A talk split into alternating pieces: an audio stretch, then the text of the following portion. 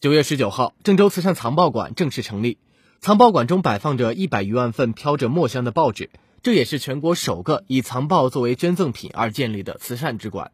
郑州慈善藏报馆由郑州慈善总会江德兴先生共同创建。江德兴先生已是古稀之年，他一生从事着热爱的新闻事业，并珍藏了国家不同时期、不同地区的报纸一百余万份。这次，他将这些报纸全部捐赠出来，旨在以实际行动践行一名老新闻工作者的热情与奉献。这些白纸黑字的报纸，是一代又一代新闻人饱蘸着新闻理想的纸墨华章，用汗水和责任俯下身、沉下心，用心灵倾听百姓心声，用双脚丈量民情民意，用纸笔捕捉时代变迁的真实见证。